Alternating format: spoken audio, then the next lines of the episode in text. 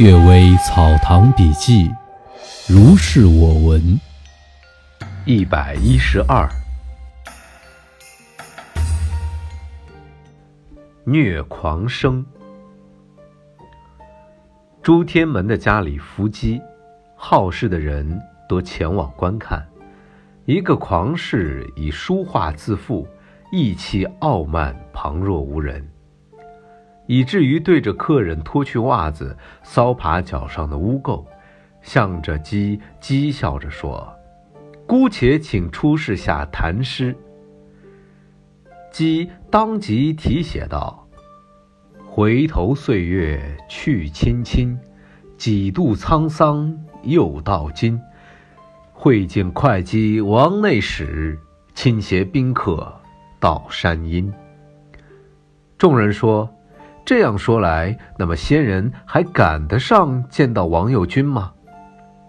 姬写道：“岂但是王右军，一并见到顾虎头。”狂生听说，起立道：“二老风流，既然曾经亲眼见过，这时候群贤都来到，古今人相差多少？”又写道。二公虽然卓绝的技艺入于神妙，然而亦存谦退，雅人高深的情志，使见到人的意气消融。和骂作的冠夫相比，自然别是一流人物。离之是双美，何必合之使两伤呢？众人知道意有所指，相互顾盼目视而窃笑。回头看，狂生已经穿上袜子，想要逃跑了。这不知道是什么样的灵鬼，做出这样使人难堪的戏谑。惠安的陈公子云亭曾经题写这个狂生的《寒山老木图》，道：“憔悴人间老画师，平生有恨似徐熙，无端自写荒寒景。”君出秋山，鬓已丝。十九邻里李树书，谁知侠气属狂奴？他年倘续宣和谱，画室如今有冠夫。姬所说的骂作冠夫，应当指的是这个，但又不知道这个鬼是怎么知道这首诗的。某太学生，舅舅张公孟征说，小时候听说沧州有个太学生，居住在河边。一天夜里，有个小吏拿着名片叩门，说新太守经过这里，听说主人与此地的世家大族，邀请到船上相见。刚巧主人因为参加会同送葬，住宿在亲戚家。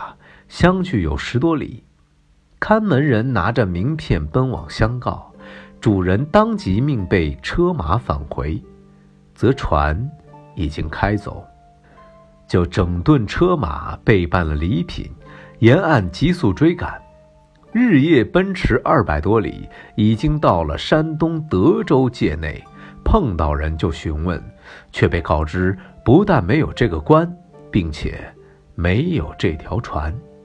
于是狼狈而回，往往然像做梦似的，有好几天。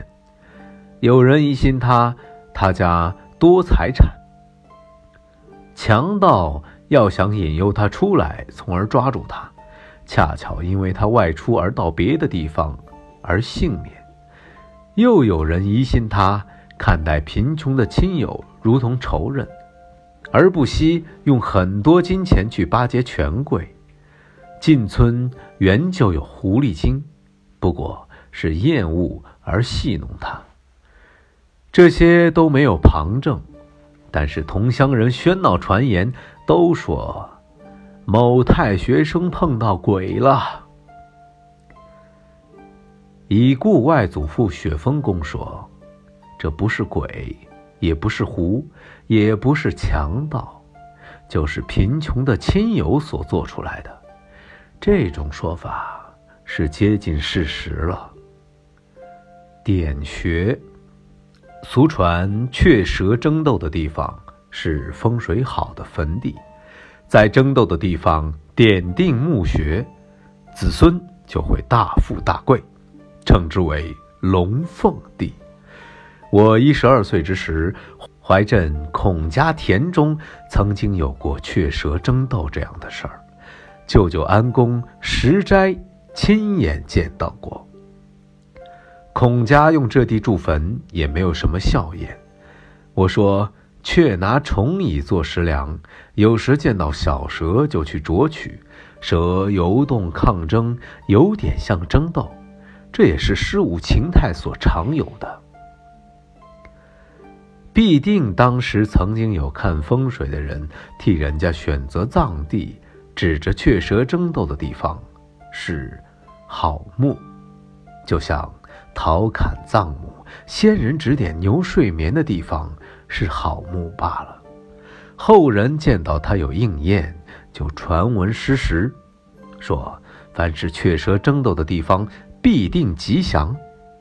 这样说起来，那么因为陶侃的事情，就可以说凡是牛睡眠的地方都必然吉祥吗？最近一段时间呢没有更新，要跟大家说一声抱歉。原因是因为我自己的苹果笔记本啊升级了最新的一个系统，但是我的声卡驱动还没有更新，官网上也没有消息，所以以至于我最近一段时间都没有录制，呃，真的说声抱歉，希望大家耐心等待，我会第一时间处理好这个问题。